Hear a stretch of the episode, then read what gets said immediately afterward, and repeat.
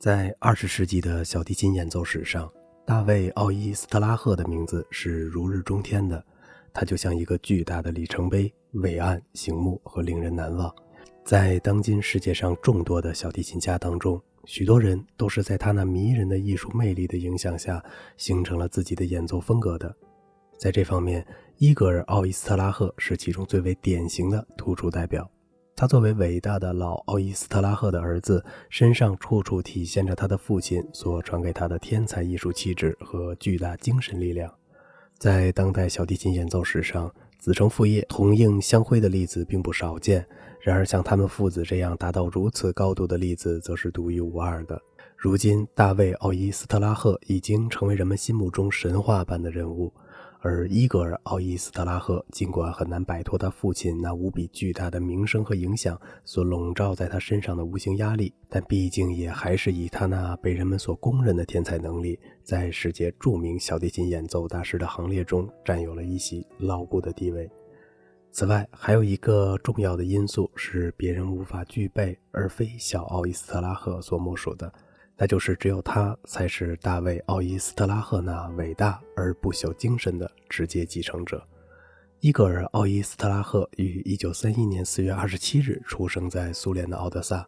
当时他的父亲已经是前苏联的一位颇有名声的小提琴演奏家了。小奥伊斯特拉赫自打出生以后，耳边就经常回响着他父亲那无比美妙的琴声。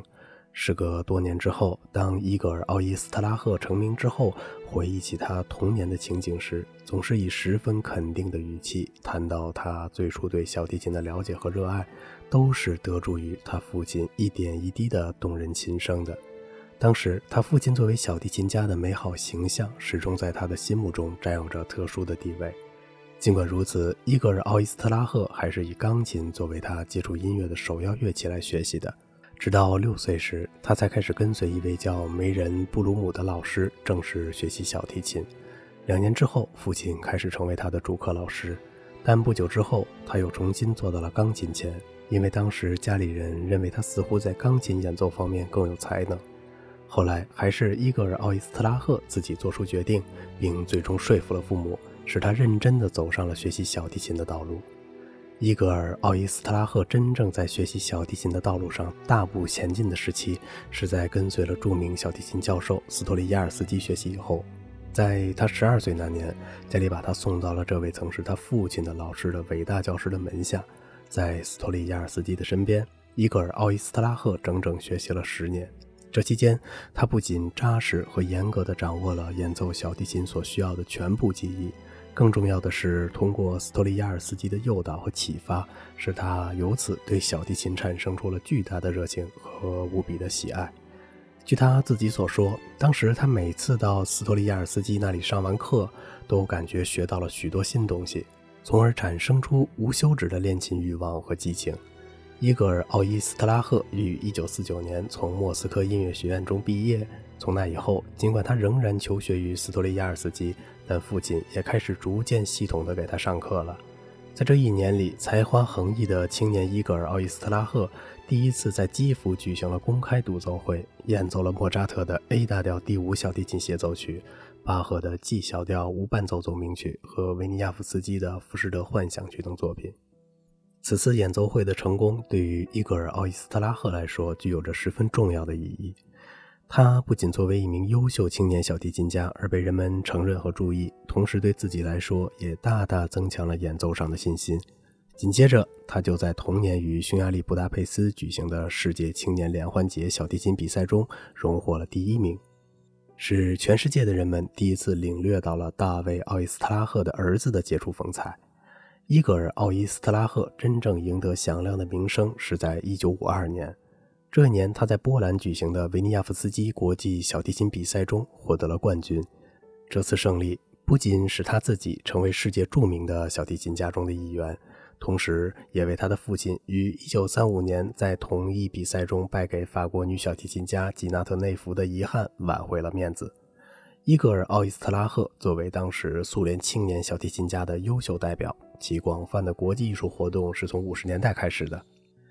自从1952年他与维尼亚夫斯基国际小提琴比赛中获得头奖以后，步入国际乐坛的活动就一个个的接踵而至了。1953年，他开始对西欧各国进行访问演出，首场演出则是在法国巴黎拉开的帷幕。伊格尔·奥伊斯特拉赫在这次旅行演出中，带给西欧各国听众的是以柴可夫斯基、格拉祖诺夫、普罗科菲耶夫的小提琴协奏曲及塔涅耶夫的音乐会组曲。等一批优秀的俄罗斯小提琴作品为主体的经典曲目，他的这次演出在西方音乐世界中引起了不小的轰动。人们在感叹他在技术和风格上与他伟大的父亲异常相似的同时，也感到了他们之间在精神和艺术方面的许多共同点，从而深深地预感到伊戈尔·奥伊斯特拉赫必将成为他父亲在艺术灵魂上的真正继承者。伊戈尔·奥伊斯特拉赫一生中曾多次赴美国演出，第一次是在1962年，其后分别于1965年、1975年和1978年数次赴美演出。在这几次演出中，他分别与贝纳德·海丁克和祖宾·梅塔合作，在美国洛杉矶爱乐乐团及纽约爱乐乐团的协奏下，举行了具有永久性纪念意义的音乐会。当时，这位被美国评论家们誉为苏联学派严格训练出来的极为优秀的演奏家的特殊人物，充满自信感的以普罗科菲耶夫的 D 大调第一小提琴协奏曲、肖斯塔科维奇的 A 小调第一小提琴协奏曲和圣桑的引子与回旋随想曲等作品的精彩演奏，征服了极其挑剔的美国听众。伊格尔·奥伊斯特拉赫在二十世纪的下半叶中，越来越发挥出了他所具备的天才能力。他以极其勤奋的精神和出色的业绩，逐渐成为前苏联小提琴学派在国际中占有代表性位置的演奏大师。进入七八十年代以后，特别是当大卫·奥伊斯特拉赫和科冈这两位前苏联小提琴学派最伟大的代表人物分别去世以后，伊戈尔·奥伊斯特拉赫便顺理成章地成为了前苏联小提琴演奏艺术的首席权威人物。担当起了这样不同寻常的重任之后，伊格尔·奥伊斯特拉赫便经常在诸如柴可夫斯基国际音乐比赛这样的重大世界赛事中担任小提琴比赛的评委和评委主席。他在这方面所取得的显赫地位，完全是由于他在多年的演奏事业中所取得的骄人成绩所形成的巨大威望所决定的。同大卫·奥伊斯特拉赫和克刚一样。伊格尔·奥伊斯特拉赫在小提琴教学领域中也有着十分出色的成绩。还是在他父亲健在并担任莫斯科音乐学院教授时，他就开始为父亲做助教工作，并且一直将这项艰辛的工作坚持了十年。他就是这样，先做父亲的学生，再做父亲的助教，最后通过多年的实践和总结，而将他父亲那科学的教学体系吸收掌握并发扬光大的。在大卫·奥伊斯特拉赫和科冈相继去世以后，伊格尔·奥伊斯特拉赫便以莫斯科音乐学院著名教授的身份继承了他们的事业，成为前苏联小提琴教育事业中的一面光辉旗帜。人们都说奥伊斯拉赫父子之间有着许多相像的地方，其中包括着宽厚的性格、善良的为人、丰富的情感和坚韧的毅力。然而，他们在艺术上的相像之处就更为明显了。由于小奥伊斯特拉赫从小生活在父亲的身边，而父亲对他所进行的直接教育又是那样的深入，继而在长期外出演出时，也会在归来时立即对他进行业务上的检查、督促和教导。正因为如此，小奥伊斯特拉赫耳濡目染，在演奏技艺和风格上都处处体现出了他父亲所留下的痕迹。很多人都有这样一种感觉：在欣赏伊格尔·奥伊斯特拉赫较早时期所录制的唱片时，如果不去仔细品味的话，是很难区分出到底是由他们父子中哪一位演奏的。伊戈尔·奥伊斯拉赫在演奏时，无论是音色变化、运弓感觉，还是特殊指法及柔弦效果的韵味，都好似与他父亲同出一辙。然而，如果再往下细听的话，就会发现他的演奏距离老奥伊斯拉赫所表现出来的巨大深度仍然存在着相当大的差距。这就是为什么伊戈尔·奥伊斯拉赫永远达不到他父亲那样的神圣高度的原因。当然，伊戈尔·奥伊斯拉赫在自己演奏生涯的后期，其艺术风格上的成熟性和独立性都大大有所改观。但也许是人们固有的概念太深刻，对他父亲的崇拜心理太强烈的原因。致使伊格尔·奥伊斯拉赫一生都没有能摆脱他父亲给他带来的无形压力。人们只要提起伊格尔·奥伊斯拉赫，就会与他那天才的父亲相比较。这种自然形成的现象，对于伊格尔·奥伊斯拉赫来说，的确是有苦难言的。虽然这种情况带有很大的特殊性，但也不容否认地反映出了伊格尔·奥伊斯拉赫在演奏上过分拘泥于他父亲的风格特色，从而缺乏自己独特的个性的弱点。在现代小提琴演奏艺术中，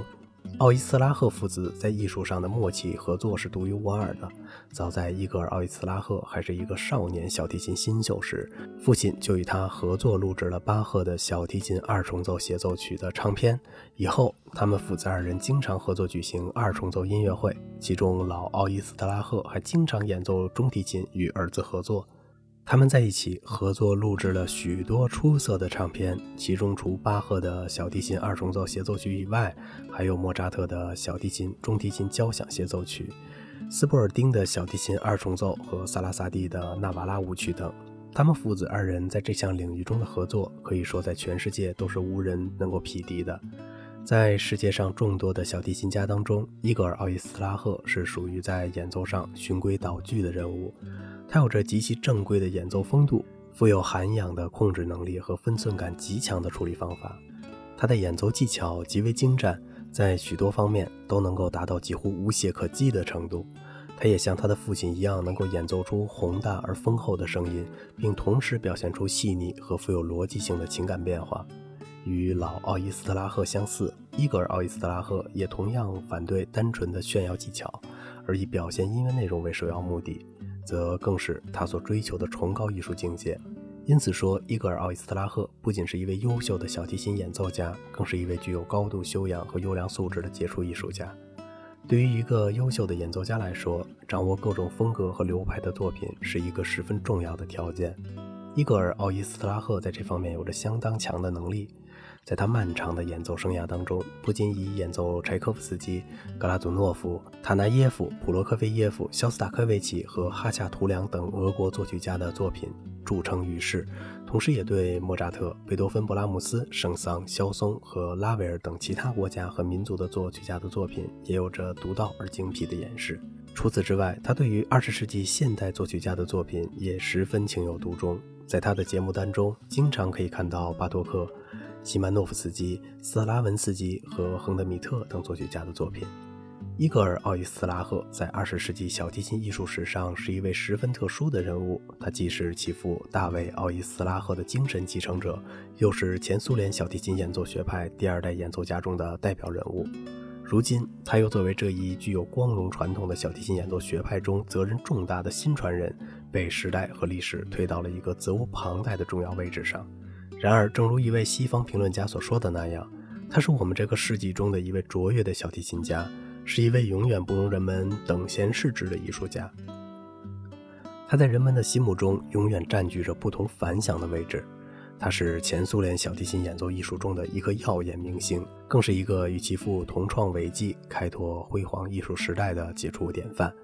好了，今天的节目就到这里了。如果您喜欢这个小小的播客节目呢，请您点击一下订阅，并且关注一下主播，感谢您的支持，谢谢。